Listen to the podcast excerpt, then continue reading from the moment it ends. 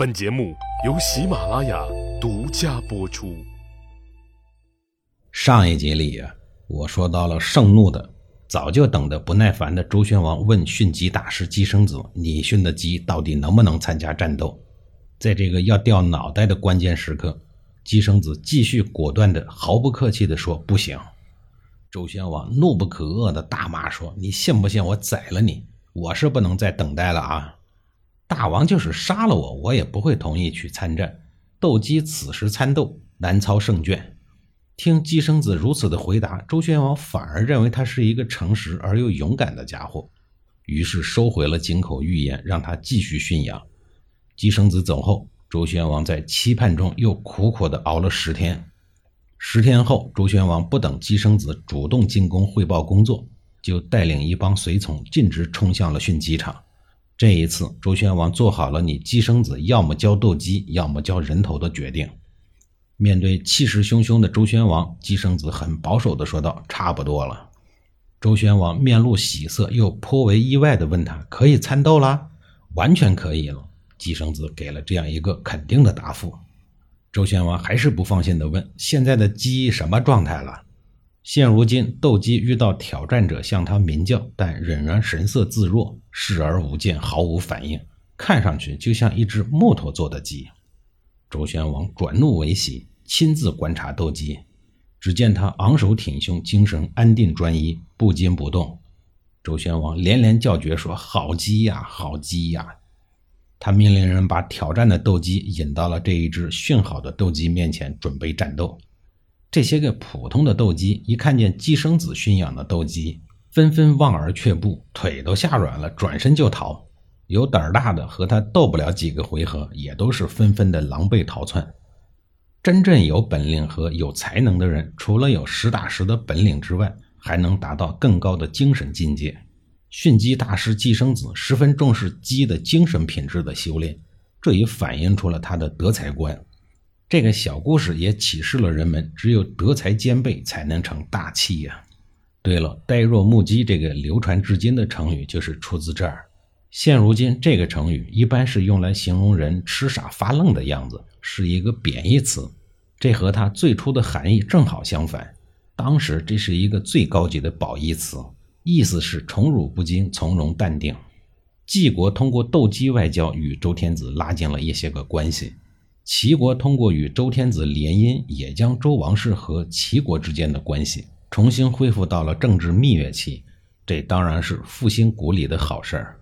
当年西周的祖先们就有着姬姓姜姓联姻的传统，数百年传承皆为如此。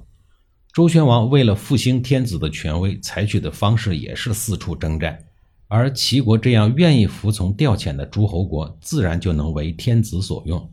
齐国的军队在帮助周天子征服蛮夷的时候，自然也会得到天子的赏赐。后来，周宣王为了帮助齐国人加强防御及作战能力。特意派大臣中山府前往齐国筑城，加强边境的防御。这些事实证明，齐国当时的兵力呢还不足以轻松解决掉周边的麻烦。齐武公选择加强和周天子的政治婚姻，跟随周天子征伐四方，无非是希望努力摆脱齐国三代国君所致的乱局，加强自身的武力装备。但是，齐武公的这种努力虽然取得了很多的成绩。可是最终并没有彻底解决国内的矛盾。等他刚一去世，这个矛盾便开始逐步的萌芽、酝酿、爆发，最后一发不可收拾。齐武公在国君位置上工作了二十六年以后，恋恋不舍地离开了人世。他的儿子吕无忌登上了国君宝座，是为齐厉公。碰巧的是，这位齐厉公不是给吕家争气的国君，而是一个暴虐成性的家伙。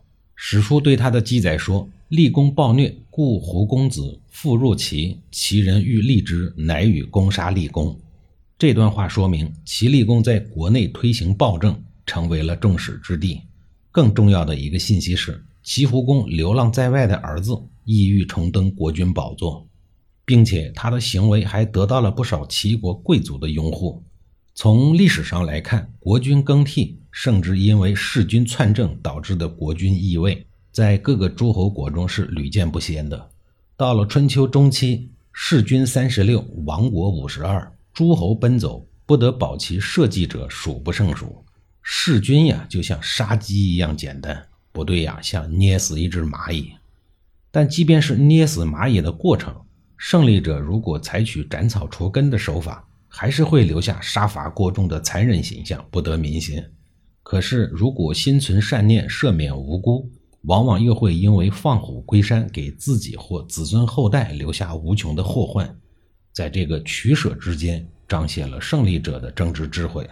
也许是齐献公的政治经验不足，也许是他出于仁慈，在杀死了老弟齐胡公之后，他赦免了齐胡公的家人，只是把他的儿子们全部驱逐出境了事儿。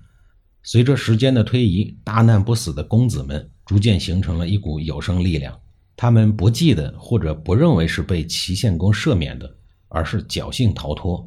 在他们的心中还有更大的伤疤，那就是杀父之仇。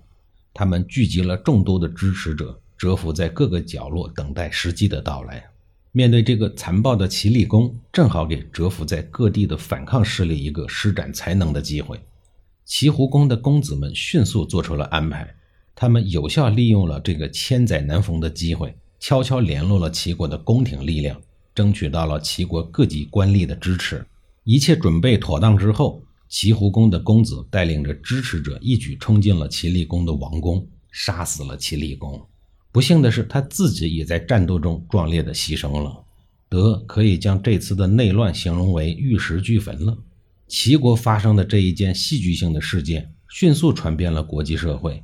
让齐国又被国际社会关注了一把，失去了主帅的反抗力量，顿时就群龙无首了，很快就失去了战斗力。齐国国内呢，又迅速恢复了平静。